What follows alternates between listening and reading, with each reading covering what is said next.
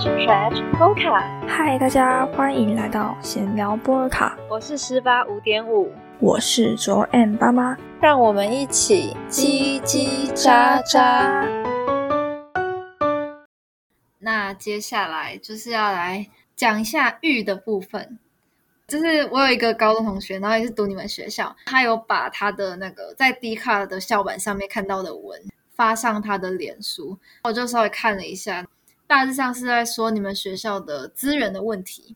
其实下面有蛮多不同的意见的，有些说就是，嗯，教授其实人都很好，然后其实因为是国立大学，所以资源其实也算蛮多的。那你对这这部分有什么看法？你自己？对这间学校的想法，那我们学校资源的部分，首先我是不太了解其他院，反正我们管院的资源，我觉得比较好，而且加上我们的设备，应该是整个学校最新的，就是我们整栋大楼都很新。我其实真的不太理解其他院资源到底是怎么样，但我觉得教授基本上人人都还不错。虽然说有几个教授真的是上课一板一眼，可是我觉得他们教学态度其实都算是蛮用心认真。嗯，他说你们学校有些学生很喜欢贬低自己的学校呢，常常会看到一些什么排名，然后说资源什么的，不然就是说什么很偏僻，大家赶快转去别的学校。哦，对。那你自己觉得你们学校的学生算是认真在读书型的吗？我觉得有，我觉得每个学校都有认真读书跟不认真读书的。就算你在台大，也是会有认真群跟考上台大就到管的人。然后在我们学校也是，就是比如说认真的，我自己看到我们系上就有，就是要拼奖学金，然后包括你以后去读研究所要推甄之类的，你也是需要在校成绩也要很好。所以说，我觉得还是有认真读书的人。然后当然也有在玩的人，就比如说我的室友们。就那一群，但那一群也有成绩好的人，就真的就是大学什么样的人都有。然后包括说，有些人上大学之后，你的系可能不是你原本想要的，或者是你觉得可以在新多多一点其他想，反正就是辅修这样子，辅修或双主修什么的，像外系都会来我们系去。做辅修或双主修的动作，然后那些人就特别认真，是真的很认真，比我们本科系的学生都还认真。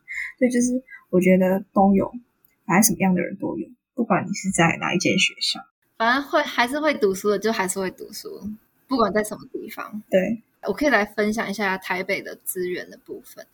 台北的学校，嗯，就是都蛮近的啦。所以我们很多学校都有签，就是跨校选修，学生就可以透过一些选课系统去选择其他学校的课。我有认识一个同学，然后他是有去修其他学校的课，那他就是真的是很认真、很认真的那种人，他都会去修一些很奇怪的课，但是他在他们系上的排名就是第一名那种。哦，他就是真的是想要利用大学时间。然后去真的是新增很多的，多学很多东西。那这样的人也是存在的，这样子，只是我们不是那种人。好惭愧，好丢脸哦。加拍谁？但我觉得那个很酷诶，就是跨校选修部分。因为像我们学校附近就真的是没有大学，我们就是汪洋中的孤岛，所以我们没有不存在这种东西。但是因为我们是国际学校，所以会有很多侨生交换。去国外交换的机会跟工作机会，我们也是有，但我觉得你们应该也是有，而且不是还有什么姐妹校之类的吗？我其实有想过交换这件事情诶，但是呢，我其实也不知道会不会去成啦，就是因为我自己是觉得，呃，时间其实也蛮有限的，要修的学分也很多，如果要去国外的话，也要通过一些考试检定。而且出国也是需要非常多的金钱的，没错。那你有比较想要去哪一边交换之类的？韩国。嗯。可是我觉得，我觉得要在我们大学期间出去交换有点困难。但是就是只有在大学期间去交换，才有那个感觉，你知道吗？而且就是如果在大学的时候去交换，其实嗯，蛮多大学都会有一些补助哦。然后，如果你毕业了，就没有人可以给你补助了。对不对？那上大学的话，我觉得还有一个很特别的东西，就是所谓的选课，就是跟高中不一样。大学的选课是自己去分配，就除了必修以外，通识课都是要自己去选择，然后去筛选时间，然后更重是他不是还要抢那个名额，有时候还会抢不到。我觉得这个还是蛮酷的。然后还有上课模式也是跟高中不一样，就是教授不会基本上不会管你有没有去那堂课，有些还是会点名啊。但是他就不会管你上课在干嘛，不会管你要要不要出席，你只要期中、期末的到，然后有考好，你就可能会过这样。所以就会觉得早八就会变得很痛苦，就是基本上我的课不会排到早八，都是大部分是九点开始。早八真的太累了。哦，还有我觉得很特别，是它的期中、期末不一定是纸笔考试，是。它会变成分组报告，是一个成一个其中的成绩，这样我觉得也是跟高中不一样很多地方。那这时候你的组员就很重要，因为有时候通识的组员并不是你们系上的人，也不是你认识的人，就是单纯是外系的人，然后你要跟他一起完成一个报告，然后这个报告还有关你的期中成绩、期末成绩，所以我觉得要挑对组员是一件非常之重要的事情。我自己在通识课的情况，就举我上这个学期选修的某一个来讲，是跟不认识的人一组，但是大家不知道为什么大家都不想要讲话，哎，好吧，可能大家大家会觉得就是只要我不尴尬，尴尬的就是别人，那尴尬的就是我，所以我就变成说我会出来带大家，因为我不想要一直空白在那里，你知道吗？我会很慌。哦，这样你也算是突破，突破自己。没有我的话，他们怎么办？靠你可以这样。大家其实都做的蛮好的，对，只是大家比较拖一点，好不好？所以是希望大家可以不要一直拖，明明可以很快就做完的东西，好不好？大家早点做完，不是很轻松吗？就真的就是大学各式各样的人都有，我也有遇过那种真的很累的。组员，然后我朋友也有遇过，我就举例我朋友那个好了，就是他是他们要分组报告，然后他那时候讨论分工的时候，有个女生就说她要负责上台讲，那做报告这件事情就交给其他人，然后等到大家都做好报告了之后，在报告的前一天，然后那女生就说，哦，我英文没有很好，所以我不想要报告，她就直接把那工作给丢着，然后她就人就走，就。他就完全不做事，导师说我朋友做报告，然后在上台演讲，这种人就真的是很不可取，就超累的。但是你其实遇过几个之后，你就会觉得很正常。嗯，大学就是就是会有这种废物存在。但是这种人其实可以去跟老师反映吧，就直接跟老师说他什么事情都没有做，就说直接不要给他成绩了。对啊，把他当掉啊，他就真的没做事啊。我之前有遇过这件事情。然后我就直接去跟老师讲，那老师笑笑说：“好，我了解了，分数还是照给。”就是真的会有不同的老师，然后他可能根本不 care，他只 care 你们的结果。嗯，那我可以分享一个我朋友的例子，他也是遇到那种很雷的队友，然后就是他们整组四个人，就这两个人在做事，然后他跟那两个人几乎做整整份东西。最后被抽到去报告的那一个人是没做事的那一个人，然后他就是在台上讲的很烂。我朋友在台下真的翻了超多个白眼，他已经快要气死了。反正他最后交那个纸本报告的时候，他就跟老师说，他这个纸本上面有新增一些东西，就是工作分配表。然后反正就是他就间接的跟老师说，另外两个人真的是没做事。所以呃，我虽然不知道后来老师有没有给。那两个人比较低分，或者当了他们之类的，但是自己我相信那个老师应该是会希望大家是真的是有做事在拿分的那种，所以我觉得真的是可以适时的跟老师反映。我有遇过，我有遇过啊。反正我跟你讲，我遇过每对真是非常直播。就这个是我上上学期的事情，就是那时候我们也是要完成一个报告，报告我们就会分负责查资料、纸本，就是整理。资料的，然后还有负责演讲的这样，然后又有两个女生说她们要来负责上台报告，我说好，那我们就来嗯打那些资料，整理资料。那其实通常我们整理过后的资料并不是你的讲稿，你要自己再去看过文章之后再去把它修饰过后，成为一个正式的讲稿。你直接照着我们的资料念，就不是报告，你就只是去朗读而已。然后哎，那时候还想说。让他们比较方便去阅读这些资料，还把它做删减，留下最精华部分，这样他他也很快就看过，看完之后他就可以再去把它转化成讲稿。然后我们那一份资料也是要上交给老师，这样，所以我们做好了这后勤工作，然后他们要去报告的时候，然后他上台，他在真的是演讲到一半，我真的是跟我的朋友。直接大翻白眼，然后我们直接开始打字传讯息说：“怎么会有人报告是这么烂？为什么还要照着我们的资料念？”他就说他也很傻眼，他说：“怎么会有这种人？”那时候我们会有一个组内互评，然后就说我一定要给他评超烂，然后我要在上面跟老师讲。那个同学也是说好，但是后来评的时候，他也是给他一百分，他就说他不好意思给人家。不给人家分数，我就说不行，我这口这口气我真是咽不下去，然后就我就给他评分，我就给他评了九十分。我是说报告的时候尽量是自己写稿子，不要抄别人，不要直接照念，我就这样写给老师看。我没有办法接受别人直接躺我分，但是九十分也太高了吧？你还给他九十？难不成我给他五十分吧？为什么不行？就是我给大家都一百分，但就给那个女生九十分。我写上原因，然后再让老师自己去衡量，说他最后要怎么给他分数的。我只是九十分是让他做成一个区别出来。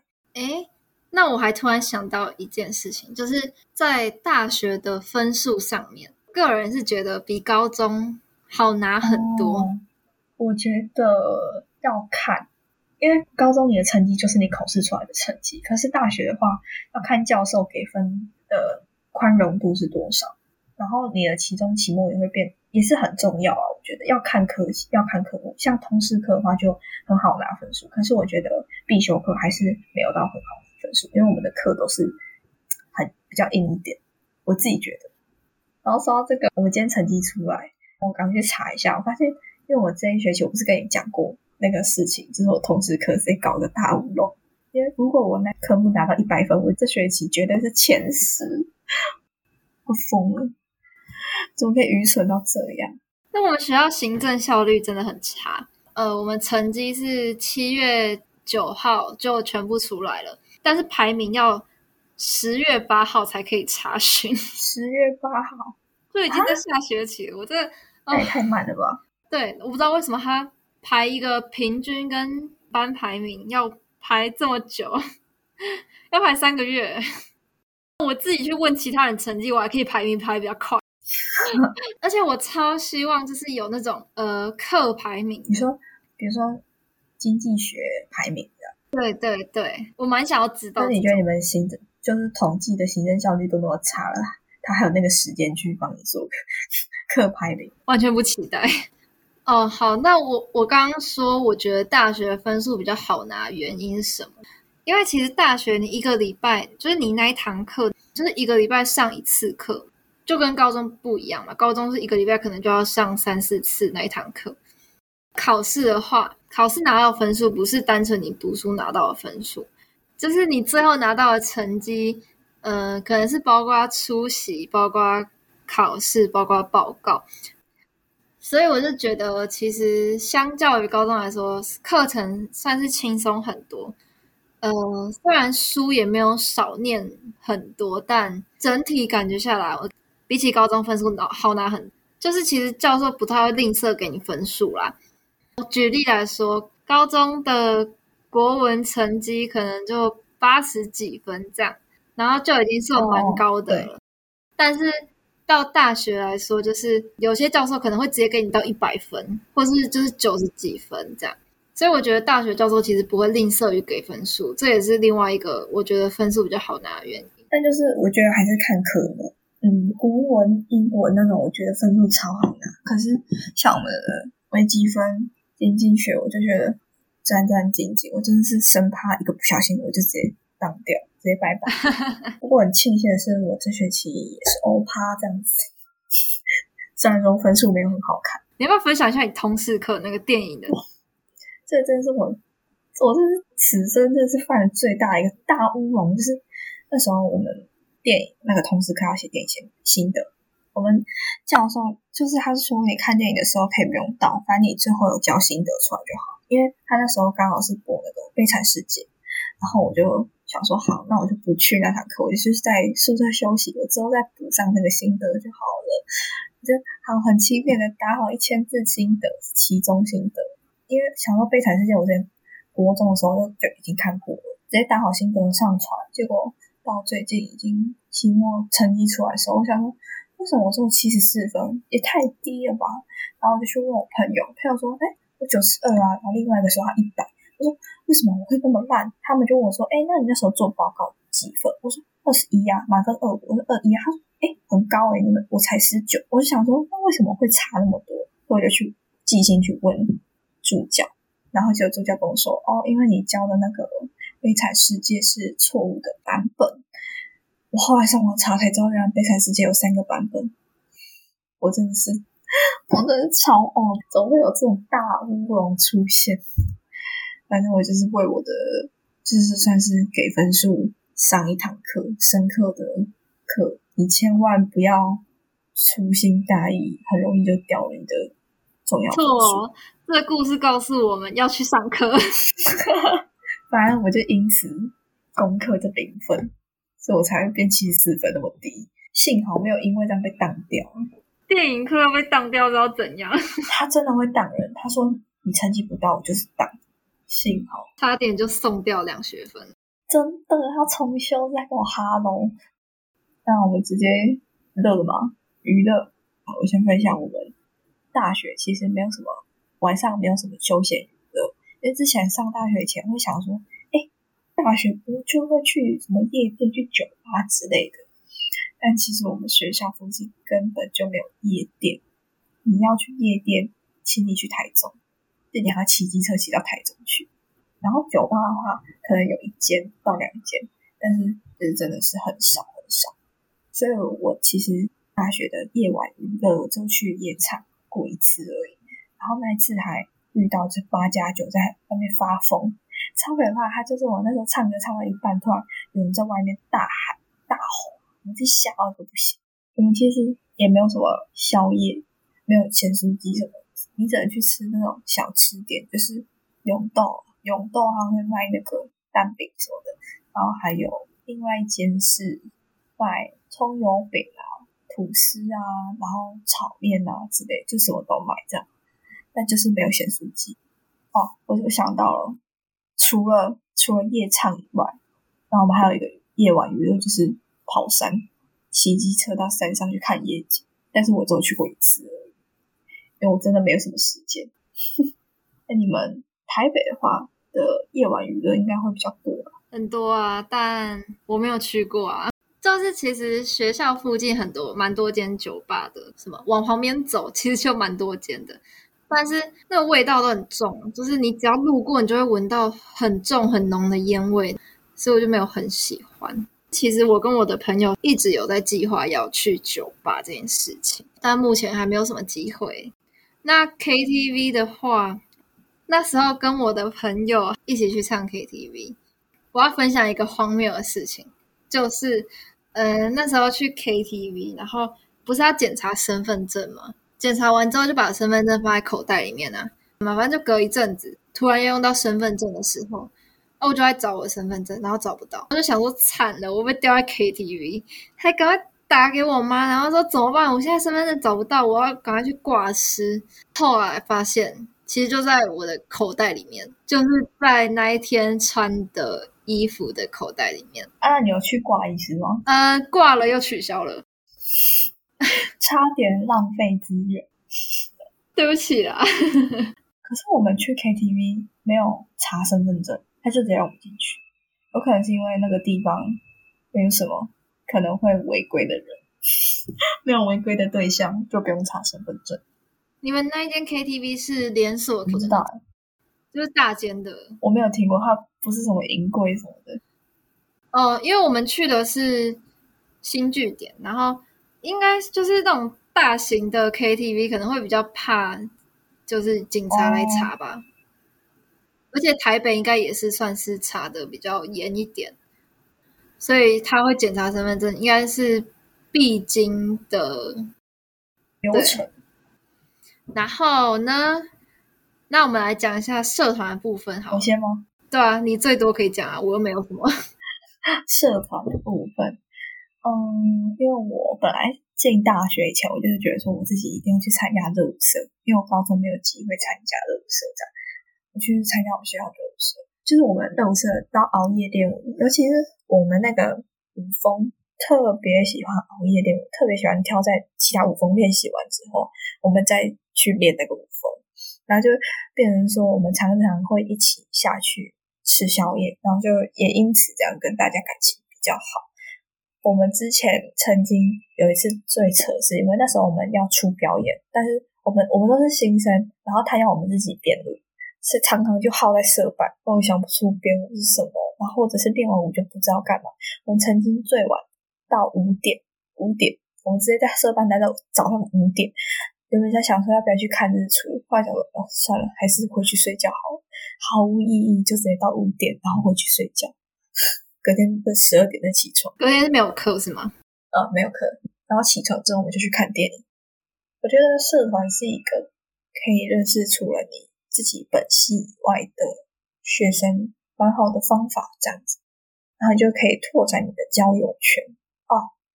幸运的话，你还可以遇到你的。另一半这样，因为我们这一届就是也也是有人因为社团然后在一起。嗯，好，那我相反的就是我没有参加学校的社团。那我之前大一上的时候是有参加外校的社团。嗯，不过参加外校的社团有一个缺点，你可能没有办法跟他们很融得入。就是因为你是一个人去，然后，呃，他们可能都是朋友、朋友、朋友，你就会也不知道怎么加入他们这样。但是也有优点，就是你可以见识到很多不一样的人。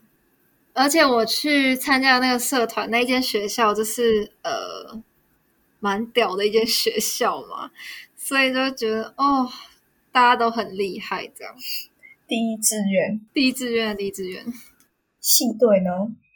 其实除了社团，还是有系队。我觉得大学蛮特别，是有系队这个东西。好，那我自己本人是有参加系队的，但是我不是去当球员，我就是去当球精的。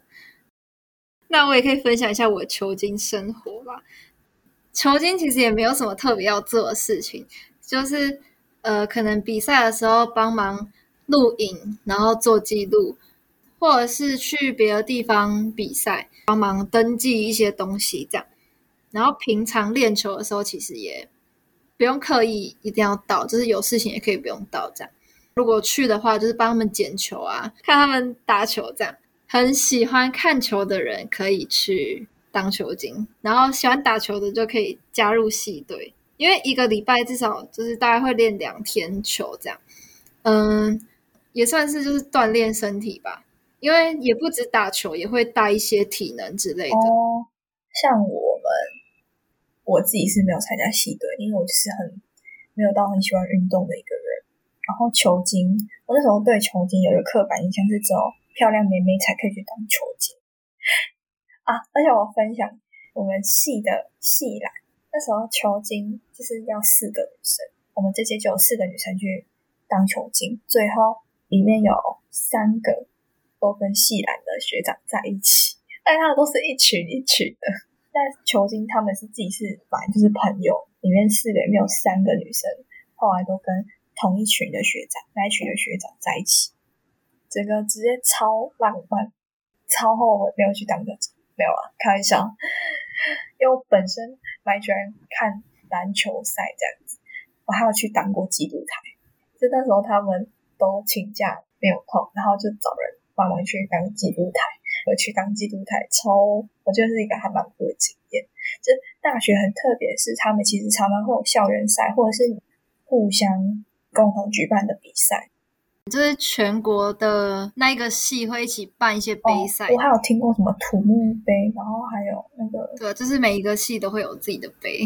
哦，还有什么可以分享？那打破一个迷思好了，就是球精真的不是只有漂亮妹妹才可以打，也不要觉得球精都是婊子啊。如果像我一样，就是加的是女生的系队的球精，那你就不会被人家误认为婊子。如果你有这个。困扰的哦哦，对对对，比如说排球就有分女排跟男排，篮篮篮球也是有什么男排，哎，男篮女篮，对，OK，那还有什么特别的娱乐？你今年跨年在哪里过？我在家里。我今年跨年是选择留在台北过，这也是我人生第一次在台北跨年了。那时候我跟我朋友，我们没有去一零一看烟火，但是我们是选择去一个居酒屋，就是吃晚餐，也不算晚餐啊，那个时间应该算宵夜。我们大概十二点，哎，十一点多的时候去吃的，我们就在那边算是小酌，小酌一杯这样，在那个居酒屋里面，他们就放那个广播，时间快到的时候，大家一起倒数十。九八这样，嗯，虽然没有看到一零一的烟火，但是跟很多人一起在那边跨年，很兴奋那时候。然后又因为因为喝了酒，所以更兴奋哦。因为像我那时候，其实我们社团比较好的人有约说要不要一起烤肉，但我后来想一想，想说算了，我好想回家哦，然后我就回家去跨年，又还没有机会。跟非家人的人一起跨哦，对，我觉得大二可以试看看这样。嗯，这也是我第一次跟非家人的人一起跨年。呃，因为我们学校离一零一也算蛮近的，就有蛮多人选择就是走到一零一附近，或者是去象山，就可以看到一零一的烟火。如果有读台北的学校的话。可以，真的可以试试看留在台北过年。我觉得跨年不是过年，跨年直接两个月，好跨年，跨年这样。Special experience。那我们接下来来讲一下大家应该蛮关心的一个话题，就是打工。你自己有打工吗？我是没有，可是我自己在虾皮上小创业，所以我还没有打工。但那个小创业就真的是是做兴趣的，但是我我同学的也有打工经验。我们学校附近有大饭店，他们就常常会在月初的时候找临时服务生，就比如说有婚宴，那他们就会在那个时候去找学生去帮忙端盘子啊、送餐之类的。我同学就有去过，那那种就是其实蛮适合是你临时缺钱啊。我同学是他想买鞋。比如说一双鞋三千，那他去打个四次工，去端四只盘子，就可以赚到一双鞋的钱。就我同学蛮多就是这样子去买鞋子的，就很短期的临时工这样。呃，我自己是没有在外面打工啦，但是我有参加一个就是教育部的计划，它叫数位学办，它就是在线上教一些偏远地区的。国中或是国小生，他可以选择，就是你要拿钱或是拿时数。那我是选择拿钱，所以我觉得这应该也算是我的一个打工。总共上十堂课，完整上完十堂课的话，应该是可以拿到四千。多块，我忘记准确的数字是多少，反正就四千多块。我们后半段就因为疫情的关系，所以就没有继续上下去，所以我最后就只有拿到三千多。其实数位学霸的话，我们学校也有，我那时候也有考虑说要不要去当数位学霸这样。可是后来我同学就一直跟我讲说，哦，那很麻烦，不要去当。他说还要不是还要听什么行前的讲座？对啊，对。反正整体弄下来，他们说很麻烦，所以我就打消念头。但我觉得还可以啦，不会到很麻烦。推荐你一下，我觉得这个数位学办的经验对我来说算还不错，是我最先接触到，就上大学以来最先接触到小朋友的一个活动嘛。嗯，算是为我这个空白的脑袋里面注入了一些东西。就有一个经验这样子。嗯，就是可以更了解你在教国小生或是教国中生可能会遇到一些问题，反正你就是要试图去解决这些问题。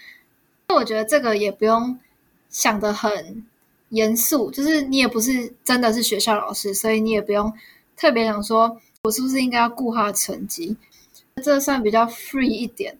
嗯，你可以多带一些活动，就是因为他们这个是课后参加的嘛。那他们其实前面可能已经上了很多堂课，他们可能也不想要再继续上课了，所以就是嗯，可能可以多带一些活活动或是游戏这样，然后但是也是可以让他们学到一些东西，算是蛮自由发挥的，对我们来说，所以可以去想很多东西。麻烦的就是要做简报啦，是简报是怎么样？是行前简报还是教课的教材？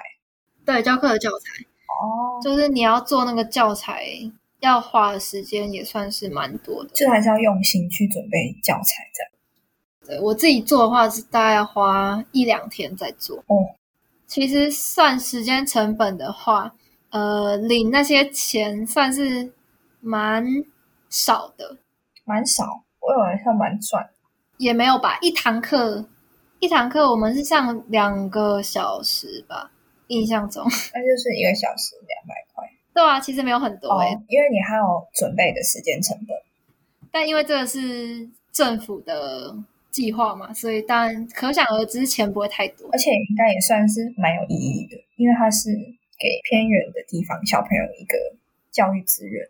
嗯，因为我带的那个是金门的小孩，然后我觉得金门的政府呃算是很大方哎。我那时候在跟小朋友聊天的时候呢。他是跟我说，他们学校有一人发一台平板，哦，就是在远距教学的时候，哎，很大方哎，我觉得还不错。嗯，因为我的那个小朋友，然后他是很喜欢画画的，然后他也是有在全国比赛得了蛮多名的那种。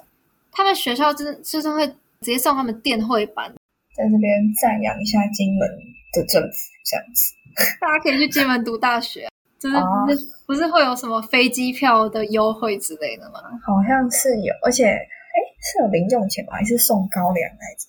有听说？那你身边还有什么打工经验吗？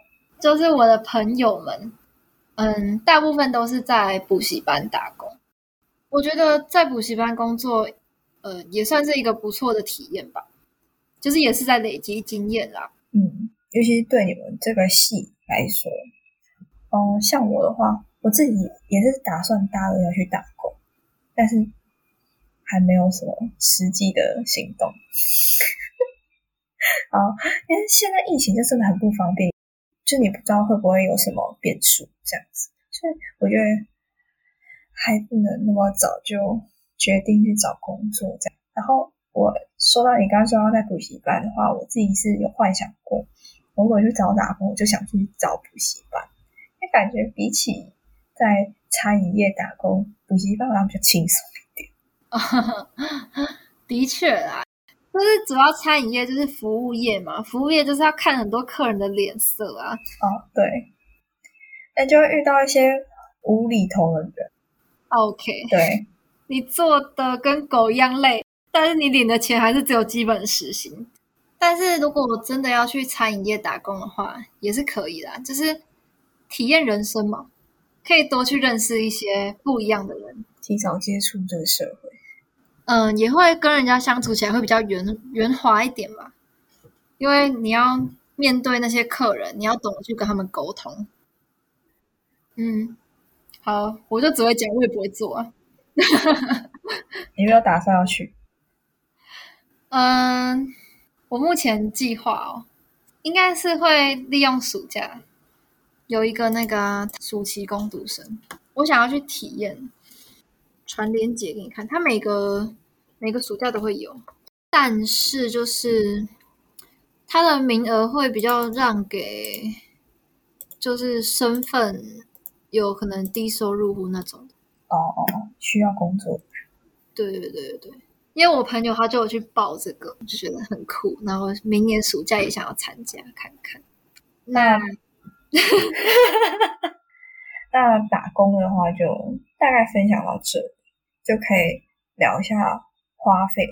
就可能大家会不知道说，哎，上大学一个月需要花多少钱，然后最多会花在哪边？你有记账的习惯？有啊，我觉得大家真的是上大学要养成一个记账的好习惯，免得你会乱花钱。因为像我朋友就是完全没有记账的习惯，他结果他后来因为谈恋爱，然后结果。他整个都要一直去四处跟人家借钱才能生活的那种。嗯，对，所以真的要记账。我父母之前给我一个月一万块吧，但是因为刚上台北，九月、十月的时候真的很花钱，就是可能要买新书，或者是你还是要再添购一些生活用品，所以我九月的时候我就花了一万三。哦。对，真的是花蛮多钱的。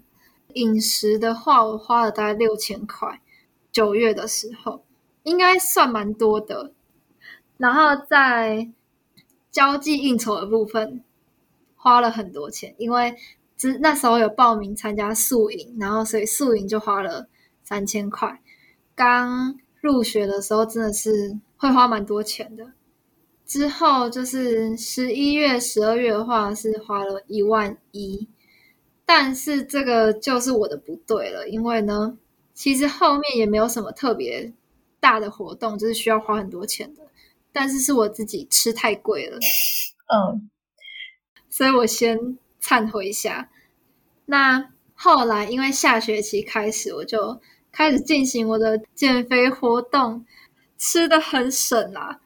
像我前面说，上学期我平均吃的都花了六千多块，但是下学期的时候呢，我吃的只花了四千多块，省很多吧？差很多，差两千块。饮食这方面应该是差最多钱的啦，其他部分应该是还好。那反正我下学期就都没有超支啊，而且我三月我三月超屌的，我三月只花了七千多块，总共很少 我佩服我自己，换我吗？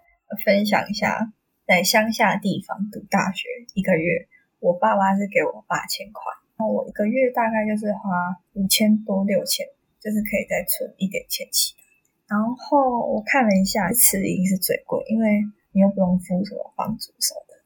然后刚入学的时候，就像你刚刚讲，就是。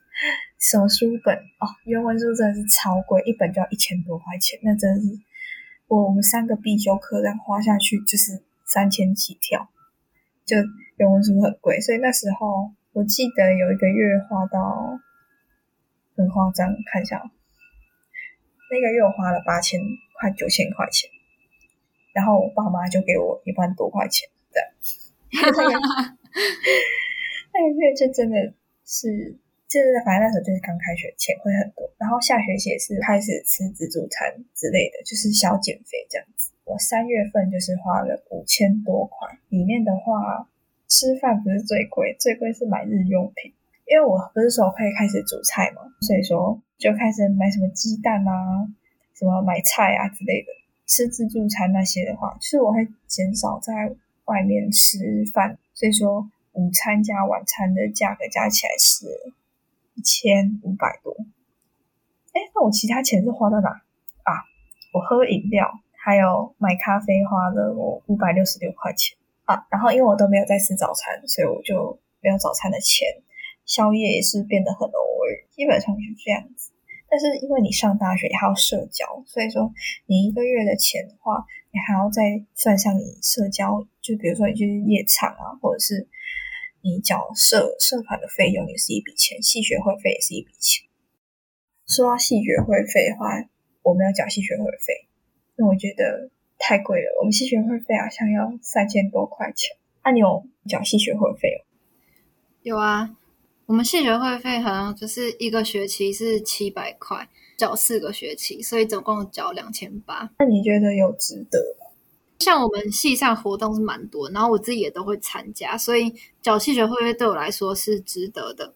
干部其实真的有又在做事，这样。像我那时候是衡量到我不可能每个活动都参加，所以我就没有缴。然后只有在我感兴趣的活动，再自己额外再去支出费用。所以我觉得还是衡量一下自己，理财非常重要。可以投资股票啊。同学最近有在分享他自己投资，就是买股票的心路历程，心脏真的要很大颗。而且我觉得玩股票是真的是你要先做好功课，你要研究好那只股票。如果随便乱投，那你只是投机，你不是在投资。我名言哦。我刚刚看了一下我的那个记账 APP，我发现我有很大一笔钱是交通费。我把存悠游卡的钱也列在交通费里面。前面有讲过，在台北就是刷一站就要十二块嘛，搭捷运也是搭一站就要二十块，所以我花了很多钱在存悠游卡上面，也花了蛮多钱是在回家的费用。下学期比较常回家。但我这样觉得，我自己能省钱，是因为我回家都不用搭车。哦，对，我想说，你怎么会花这么省？超厉害的哎！对我没有通勤费这个问题，偶尔才会有这个需求。那接下来聊一下我们两校之差别，因为除我们两个学校，一个是都市学校，一个是偏乡学校，我们也是大小学校，就是校园的占地。像我们学校就是大学校，我那时候第一次去我们学校搬完宿舍，要带我爸妈去参加新师座谈会。那时候也是我们第一次去这个学校，我们要走到管院，直接迷路。我那时候逛了二十分钟，才发现啊，管院到了。后来才知道啊，管院有两个入口，我那时候走的是错的门口。然后或者是那两个门口，一个是一楼的门口，一个是二楼的门口，就很莫名其妙，又很大。而且像科院的学生，他们去科院有两个方法。一个是骑机车去，另外一个是搭校车去，就是很夸张。你只是要去上个课，你还要搭公车去。但我自己离宿舍是最近，离我们走路大概要到十分钟。我们学校有个特色是，我们学校算是一个风景区嘛。我们学校有很大的草原，还会种一堆花，然后就会有花节。所以假日的话，或者是平日都会有人来我们学校露营或者是野餐。那小学校的话，啊，真的很小，小到一个爆掉。就是呢，我们从正门走到最后面那一栋，大概五分钟就到了，就比我们从宿舍到管院的时间还要短，好扯哦！真的很小啊，然后就很像是在高中。你记得我们高中就是从正门到最后面那一栋楼，其实是要过马路的，对不对？对对。然后我自己是觉得，嗯，好像。整个这样算下来，我觉得我们高中不算小诶，觉得我们高中还蛮大的。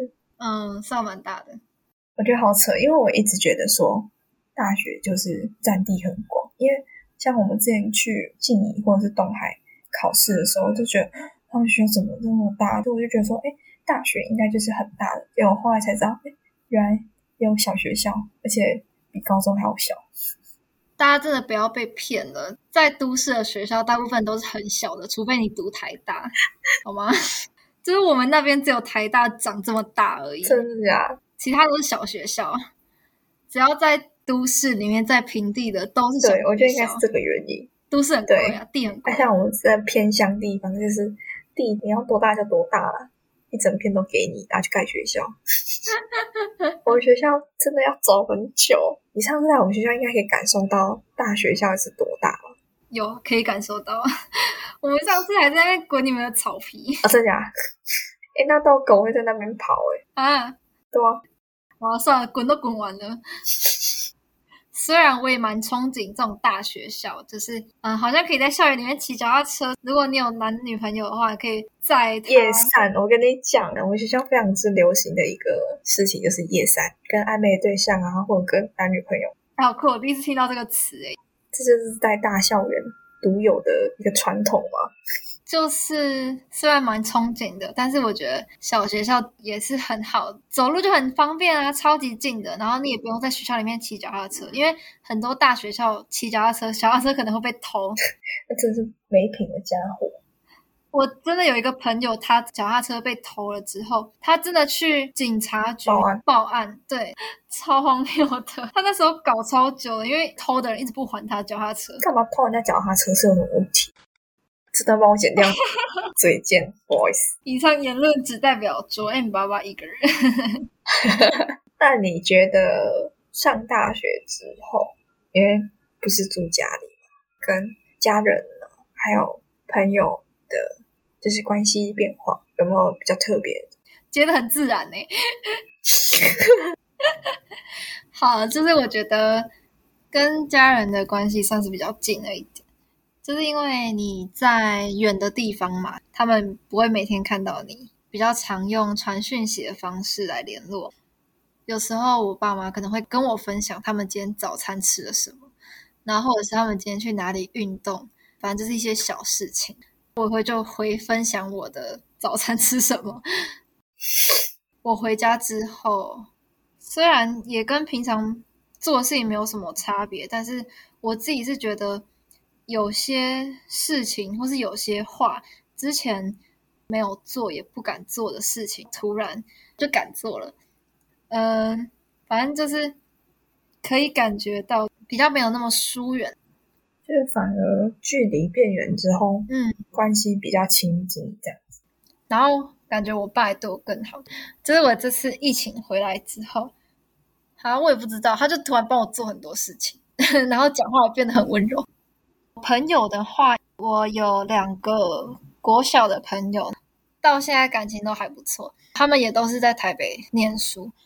呃，我们之前国中、高中因为读不同校的关系，所以比较不会那么常见面。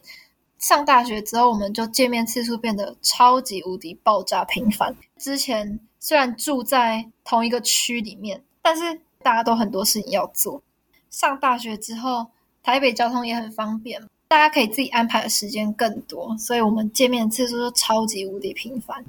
其实这是我还蛮羡慕，因为你们那边就真的很多不同的大学，原本的朋友也都在那边读书。所以约出去就很方便，可是像我们这边就真的附近没有学校，你要约你永远就是跟大学同学约，这是我还蛮羡慕。我可以再分享另外我的另外一群朋友，嗯，我们通常约都会约在台北见面，然后就是会有朋友特地从远的地方跑来，嗯，台北算是一个神奇的地方啦，可以把大家都聚在一起的感觉，意外充满了人情味这样子，对啊，因为。就是可以一直见到熟悉的人。那嗯，你通常是两个礼拜回家一次嘛？对。那你觉得你跟家人的关系有变得比较不一样吗？嗯，我想一下，基本上还是差不多，但就跟你讲一样，就是因为平时不会见到面，所以会比较珍惜见到面的时间。比如说，有时候会发生一些比较温暖的事情，通常是我妈开一个小时的车去学校载我回来。我爸再开一个小时的车把我载回学校。有时候我觉得还蛮窝心的时候是，通常我已经到学校了，我就要跟他讲拜拜了，因为我我爸就可能再从他的钱包抽出一千块或者五百块，就是你一个人在外面要吃好一点。那时候就觉得哇，好感动哦，怎么样之类的。我分享就大概这样。那你觉得你上大学之后改变了你什么？改变了我什么？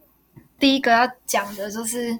饮食的习惯啦，因为其实在家里有真的是照三餐，就是正常的在吃。但是上大学之后，有时候如果没有早八的话，可能就不会吃早餐，或者是晚餐有可能课上到比较晚，你晚餐可能就要六点多才可以吃。呃，我不知道六点多 算不算正常时间啊？但我自己平常都五点多就会吃晚餐的人，也因为这样，就是都吃外食的关系，又很常会想要喝一些手摇饮。就会一直乱吃东西，然后我就从四十九公斤胖到五十六公斤，可能是我自己吃太好的关系，还是怎样？反正你你是真的是吃太好，但是我觉得很正常，因为我自己也是。反正我那时候就胖了大概三四公斤左右，因为就是跟你一样，我们上午课是九点，那时候。比较流行是跟同学一起吃早餐，所以我早餐也会吃。晚餐的时候，我们的课会到七点多这样，所以你七点多才可以吃晚餐。加上大家会说：“哎，吃宵夜啊，或者是哎，要不要喝饮料？”就你整个做跟之前不一样，然后也会多吃很多。我觉得上大学胖是还蛮正常的一件事情。上大学没有胖的人，我真的是打爆他，佩服佩服。其实，在高中的时候，不会特别要去买什么手摇饮，就是对那种东西没有特别欲望那种感觉。但是不知道为什么上大学特别想要喝，我自己啦，就大家人手一杯啊，跟着买起来。有时候可能中午吃完饭就会想要去买一杯，因为下午还有很多堂课，想要犒赏一下自己呢。对，罗马不是一天造成的。然后也因为可能之前都是吃家里煮的，家里煮的也比较不会那么油，比较不会那么咸。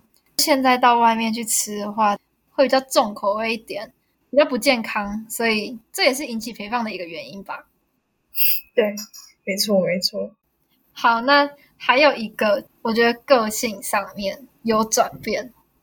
在高中的时候，其实我比较不会是想要跳出来当领导者的那种。但是上了大学之后，我会算是尝试想要出来当一个领导者，或者是像前面讲到的，不想要尴尬，或是想要赶快做完事情，所以会跳出来当领导者。那这件事情是以前在高中我没想过的事情，虽然就是现在能力也没有很足够，真的可以当一个很好的领导者，但我觉得就是一步一步在学习吧。那你呢？你觉得你在个性上面有什么改变吗？个性上的改变啊，有我改，就是我其实高中跟你比较不一样，是我比较敢讲，我我其实之前个性比较冲动一点，所以就是因为这样子，我在高中吃了不少亏，但是所以就后来我毕业之后就反思一下我自己，觉得自己不能那么冲动，不可以这样一昧就是帮。别人出头什么的，然后我在大学我就整个大收敛一波，就基本上我都只是私底下跟同学抱怨几句而已，我就不会很公开的，就是说你怎么这样子之类的，或是帮朋友，因为像我高中的时候，就是因为朋友受委屈，然后我就去直接公开的去指责那个那个人，说哎你怎么这样子之类的，结果后来搞的是我跟那个人对立，但是我朋友他。就跟那个人还是保持友好关系，就事后还是友好关系。然后我就自己变得好像，哎，我是在帮我自己出头吗？不是啊，我就觉得，哎，不行。所以我后来大学就收敛，我就变成高中的你这样，这些大转变。但是在报告啊还是什么上面，我还是一样，就是会有想法。对对，是这样子。只是在交友上面，个性就有转变。说到交友，你觉得上大学交友有什么困难的地方吗？哦，我曾经有一段时间觉得很，就是不想要交际，不想社交，因为接触的人很多，所以你会很怕别人是怎么看你的，或者是你一定要跟大家都保持友好的关系。就是比如说社团，大家其实都很友好，但是你会很怕你的。言行举止会不会引起别人的侧目？就是你会很在意别人对你的看法，所以那一阵子我就对于说要一直戴着面具生活吗之类的，反正那时候就是有一点对交友这方面有点叫什么社交问题吗？然后因为大学是一个很大很多人聚集的一个地方，所以你会遇到很多不一样的人。很酷的人，我说社团有遇到很酷的人，我们系上也有很酷的人。但我觉得就是在大学交友啊，其实要找到真心的朋友也没有那么难啦。就是很多人会把大学交友讲的很恐怖一样，例如我，不是只有你，很多人都会这样讲。但有可能真的是他们个人的经验，但是每个人的路总会不一样嘛。反正就不适合就给他，就让他走就好了。就是适合的人，就是会跟你很适合这样，所以我觉得要交到真的跟你很合的朋友，不会到很困难啦。而且就是有缘分，就是会遇到。嗯，没错。总之就是讲求一个缘分论啦。那今天的故事就分享到这边。那总结就是，其实大学就是一个小型社会，然后里面就是会遇到很多不一样的人。呃，虽然说。有一些是很可怕的，就是你要跨出你自己原本的舒适圈去社交，或者是自己要去注意，呃，你课堂的安排什么的。但总体而言，我觉得读大学还是一个非常酷的经验，然后你也可以学到很多你在高中老师教不了你的事情这样子。那今天的分享就到这边结束我们下次再见。